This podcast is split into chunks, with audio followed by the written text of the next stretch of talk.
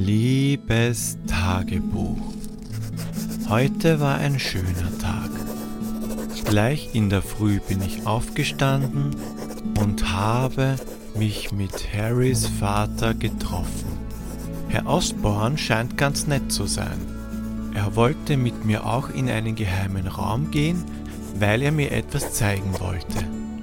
Er hatte aber dabei so einen komischen Blick. Er hat fast ausgesehen wie Willem Dafoe. Das kam mir dann doch komisch vor und ich bin gegangen. Am Abend habe ich dann ein wenig im Netz gesurft. Klammer hahaha Netz, Klammer zu. Und mit mir selbst gespielt. Auf der PS4. Das Spider-Man-Spiel ist nämlich echt toll geworden. Tante May ist reingekommen und hat gesagt, dass sie mein Laken gewechselt hat, weil es so schmutzig war. Ich habe ihr gesagt, dass ich mit der Spinnennetzflüssigkeit experimentiert habe. Ich denke, sie hat es mir abgekauft.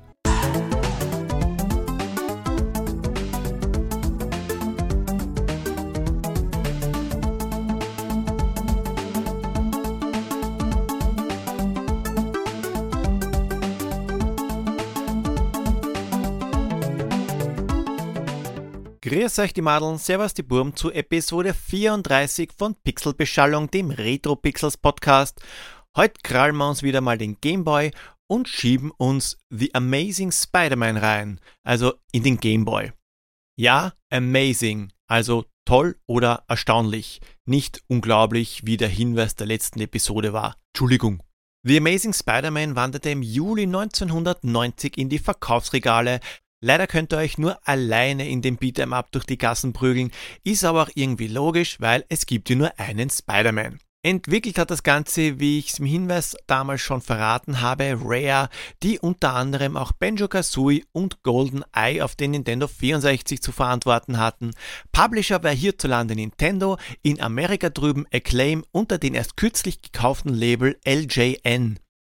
Die Musik hat ein bekannter Name komponiert, also ein bekannter Mann mit Namen. Ihr wisst schon, was ich meine. David Wise war's. Kennt ihr nicht? Glaube ich nicht. Seine Werke, die kennt ihr wahrscheinlich, die habt ihr nämlich schon öfter gehört, wie zum Beispiel die Musik von sämtlichen Donkey Kong Country Spielen oder RC Pro Am oder wenn wir in die jüngere Vergangenheit gehen, Yoka Laylee. The Story So Far. Wo soll ich da nur anfangen? Ist ja wieder super Mörderkomplex heute. Die superbösen Superbösewichte haben herausgefunden, wer der supergute Supergutewicht Spider-Man ist. Und was haben sie dann gemacht? Sie haben ihn dann natürlich nicht in der Nacht überrascht und einfach im Schlaf umbracht. Nein, das wäre ja zu einfach. Sie haben Mary Jane entführt. Welche Sau das genau war, das wissen wir nicht. Deshalb müssen wir halt gegen alle kämpfen. Aber bevor wir böse Burschen verkloppen, blättern wir mal im Daily Bugle. Ja, was war denn los im Juli 1990? Am 1. Juli 1990 ist die Wirtschafts-, Währungs- und Sozialunion der beiden deutschen Staaten in Kraft getreten.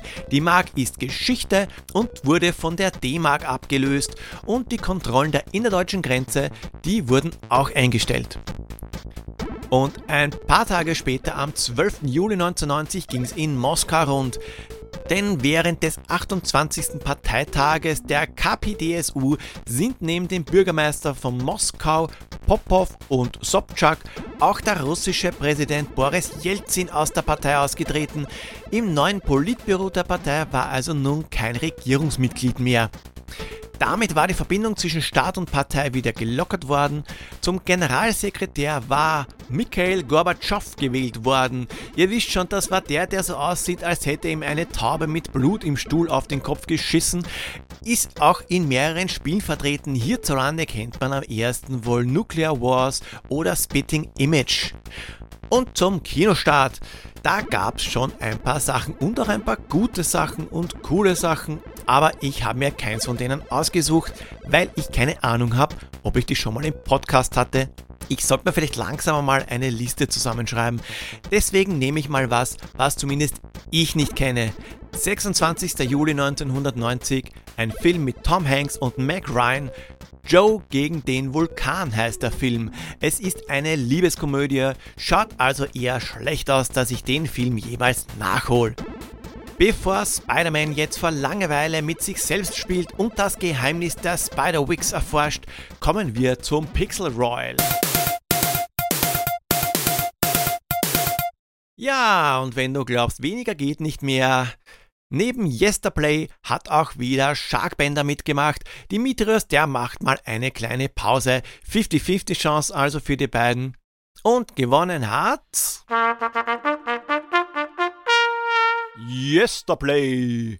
Gleich zwei Punkte für dich. Einen, weil du gezogen worden bist und einen Bonuspunkt, weil du auf den Fehler der letzten Episode gekommen bist. Die Hinweise waren Ra für Rare, Insekt und das aufgrund temporärer geistiger Umnachtung falsch übersetzte unglaublich. Zusatzhinweis war Gameboy. Yesterplay und Sharkbender sind derzeit gleich auf in Punkten, Demetrius nur einen Punkt hinter den beiden. Und auch diesmal gibt's wieder drei Hinweise. Damit ihr auch wisst, was ein Hinweis ist, läuft die Maschine, die Ping macht. Also immer wenn es pingt, habt ihr gerade einen Hinweis gehört. Hinweise kombinieren und mir per E-Mail, Social Media oder Kommentar mitteilen. Pixel King oder Pixel Queen der nächsten Episode wird dann wieder live während der Aufnahme unter allen korrekten Tipps gezogen. Ein Punkt, Sticker und die Urkunde für alle, die zum ersten Mal gezogen werden und Punkte Zuwachs für die, die schon mal gezogen wurden. Einmal gezogen werden ist gleich ein Punkt und am Ende des Jahres gibt's dann den Gustav in Gold, Silber und Bronze für die drei mit den meisten Punkten. Bei Punktegleichstand wird es eine Art Stechen geben. Hi, hat Stechen gesagt. Spider-Man, Spider-Man, die freundliche Spinne aus der Nachbarschaft Spider-Man. Bei dem Spiel scheiden sich die Geister, die einen lieben es, die anderen hassen es und ich kann beide Seiten verstehen. The Amazing Spider-Man ist, dafür muss man jetzt kein Genie sein, um das zu erraten, ein Lizenztitel. Ich muss zugeben, dass ich damals keine Comics gelesen habe, außer dem lustigen Taschenbuch, der Mickey Mouse und dem Yps vielleicht. Sind eigentlich bei irgendwem von euch die Urzeitkrebse herangewachsen? Wurscht. Spider-Man habe ich aber trotzdem gekannt und zwar erstens einmal, weil man ihn einfach kennt und zweitens von Spider-Man und seine außergewöhnlichen Freunde. Klingt gar nicht einmal so cool der Titel, wenn man ihn laut ausspricht. Da waren neben Spidey auch Iceman und Firestorm dabei. Das hat's, glaube ich, immer am Samstag auf RTL Plus im Zuge des Marvel-Universums gespielt, gleich nach den X-Men. Spideys Shitty Friends kommen im Spiel nicht vor, wohl aber Spideys Kader an Bösewichten.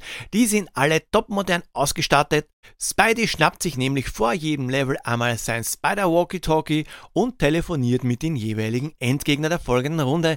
Ist anscheinend so eine Villain Special Edition des Walkie-Talkies, mit der man die Oberbösen erreicht.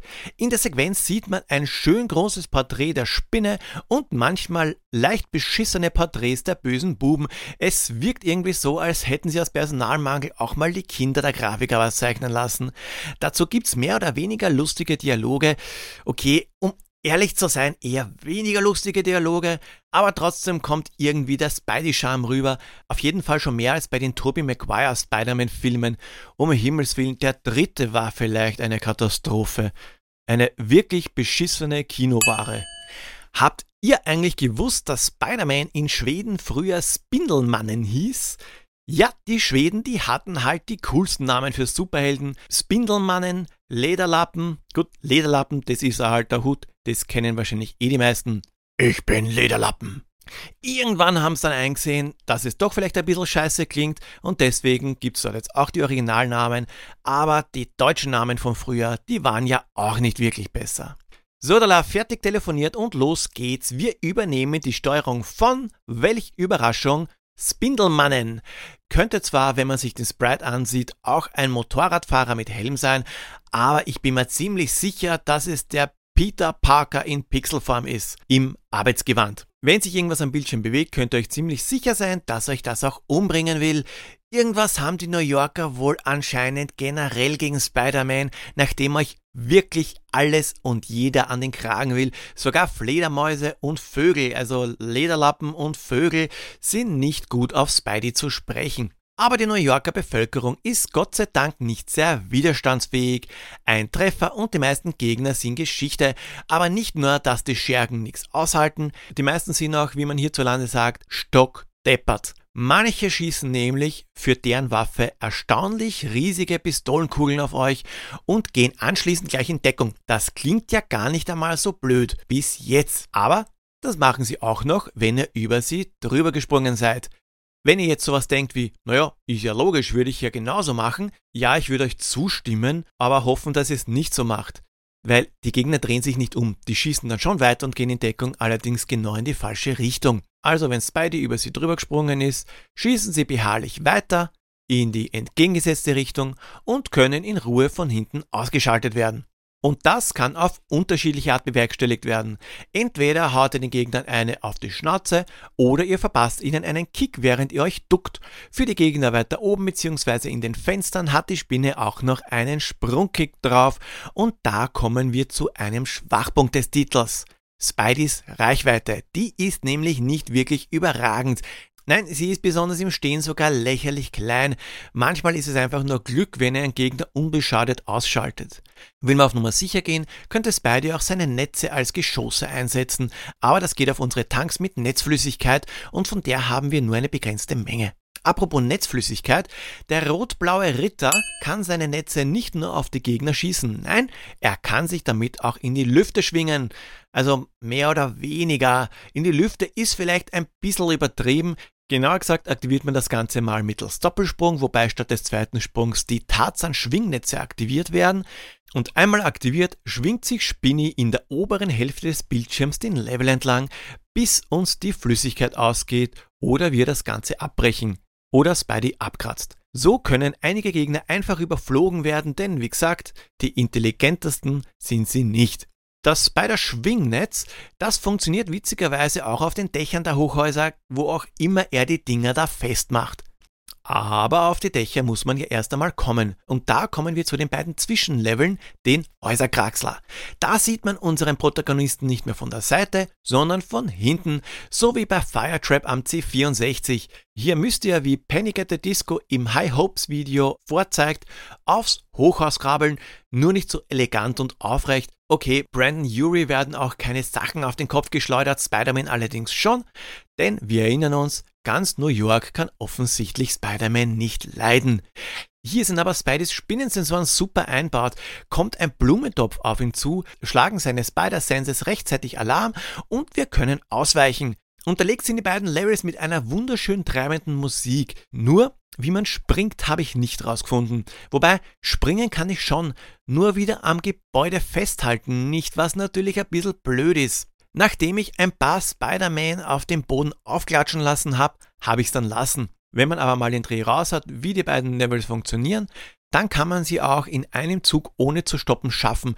Besonders der erste der beiden ist unglaublich einfach. Wird's doch einmal mit der Energie knapp, solltet ihr nach einer Torte Ausschau halten. Ich glaube zumindest, dass es eine ist oder ein Auflauf, könnte aber auch ein missgebildeter Burger sein. Und Spinnennetzflüssigkeit, die gibt's von Gegnern warum auch immer die diese Flüssigkeit mitschleppen. Am Ende von jedem Level wartet ein Endgegner auf euch und zwar genau der, mit dem ihr kurz vorher telefoniert habt. Erst stellt sich euch Mysterio in den Weg, der euch mit seinen Giftfurzen an den Kragen will. Habt ihn besiegt, ist die Princess aber in einem anderen Kessel und weiter geht's. Vor euch habt ihr dann noch den Hobgoblin, nicht den grünen Wilfried, äh, Willem Defoe, Scorpion, Rhino, Doc Ock und den Endgegner, wobei ich zuerst nicht sicher war, ob es Venom oder Carnage ist. Die Grafik lässt da recht viel Interpretationsspielraum. Nachdem Carnage aber erst 1991 in den Comics auftaucht ist, also ein Jahr später, wird's wohl Venom sein. Ich habe euch ja erzählt, dass die Gegner Vollidioten sind. Leider sind die Endgegner auch nicht besser. Die haben nämlich eher fixes Bewegungsmuster. Komme was wolle. Das schaut halt recht lustig aus, wenn Doc Ock mit seinen Uruzuki-Doji-Tentakeln rhythmisch nach vorne grapscht, obwohl er schon lange nicht mehr dort seid, sondern genau über ihm. Eine wirkliche Herausforderung ist keiner davon, nicht einmal Venom. Wenn ihr Venom K.O. geschlagen habt, dann ist Mary Jane wieder happy und befreit. Eine richtige Endsequenz, die gibt's aber nicht. Da haben sie wieder gespart.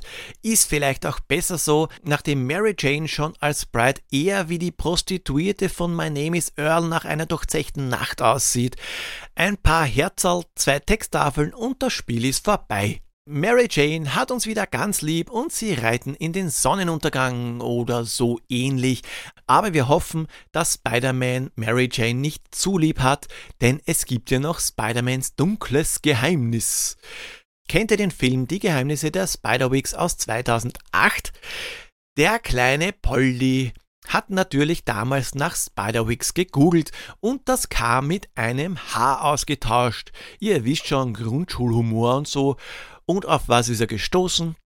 Auf den Comic Spider-Man Rain. Also Rain wie Herrschaft, nicht wie Regen. Da hat Spider-Man Mary Jane getötet. Unabsichtlich, weil sie sich eben zu lieb hatten. Das passiert halt, wenn man von einer verstrahlten Spinne gebissen wird. Da ist Blut nicht die einzige Körperflüssigkeit, die radioaktiv ist hätte er mal lieber ein Kondom verwendet. Leider gibt es bei der monochromen Spinne keine Schwierigkeitsgrade, weil die Amazing Spider-Man recht schnell durchgespielt ist, auch ohne Übung. Zwar gibt es keinerlei Passwortsystem oder eine andere Möglichkeit zu speichern, aber das ist gar nicht notwendig. Mit den drei Leben und den drei Continues braucht ihr, wie gesagt, nicht wahnsinnig viel Übung. Und wenn ihr doch ein bisschen mehr Übung habt, in einer Viertelstunde ist das Spiel durch. Mangels Schwierigkeitsgrade hält sich auch der Drang gleich darauf, noch eine Partie zu spielen, etwas in Grenzen.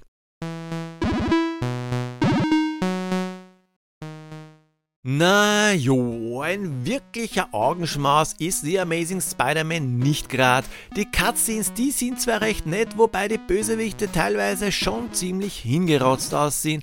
Die Ingame Sprites machen das Ganze auch nicht besser. Ganz im Gegenteil. Ich weiß schon, es ist ein Spiel aus dem Jahre 1990, da gab es den Gameboy noch nicht gar so lang. Aber wenn man das Ganze mit Turtles Fall of the Foot Clan vergleicht, das ebenfalls 1990 erschien, sind da Welten dazwischen. Beim Sound bin ich zwiegespalten. Während die Soundeffekte keinen Preis gewinnen, ist die Musik von David Wise ziemlich gut und passend zum Setting. Gesamt gesehen macht The Amazing Spider-Man schon Spaß, kurzfristig.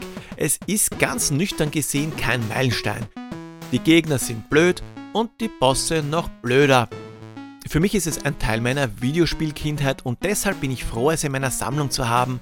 Wenn man mit dem Spiel damals gar nichts am Hut gehabt hat, dann aber kann es gut sein, dass man nach 10 Minuten entnervt den Gameboy abschaltet und die Spielekassette nie wieder einlegt. Ich mag es trotz den Unzulänglichkeiten, aber ehrlicherweise gibt es realistische 6 von 10 Kondomen mit Spider-Man-Logos drauf. Man sollte es zumindest mal gespielt haben. Damals habe ich mir den Spidey in Cartridge-Form nur ausleihen können. Ich nehme das einmal als Ausrede, dass ich nicht allzu weit gekommen bin. Mir hat es trotzdem Spaß gemacht und ich habe es gern und lang gespielt. Wir hatten ja damals nichts. Heute, heute habe ich das Spiel, aber allzu oft werde ich es wohl trotzdem nicht mehr einlegen. Es ist recht schlecht gealtert. Als Spiel für zwischendurch aber vielleicht, denn wie gesagt, unheimlich schwer ist The Amazing Spider-Man nicht. Gleich beim ersten Durchgang seit Jahren bin ich weiterkommen als damals als Kind. Wenn man dann noch einmal verstanden hat, dass man mit ein wenig Anlauf viel höher hüpft als aus dem Stand, ist die Sache noch ein bisschen leichter. Heute könnt ihr The Amazing Spider-Man nur legal spielen, wenn ihr einen Gameboy und das Modul besitzt. Aber Gott sei Dank ist das Modul weder selten noch schweineteuer, man kann es beim Vorbeigehen schon mal mitnehmen. So, diesmal habe ich es wieder etwas einfacher gemacht. Glaube ich zumindest. Einen Schlusstipp, den gibt's natürlich auch noch.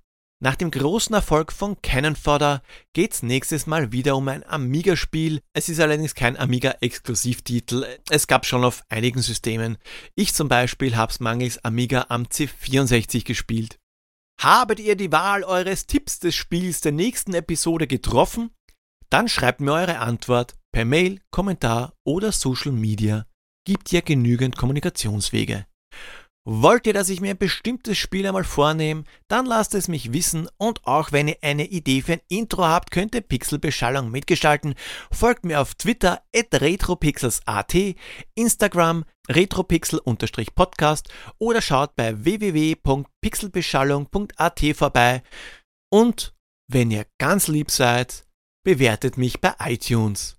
Und nicht vergessen, Na na na na na na na na na na na na na na na na Lederlappen. Baba.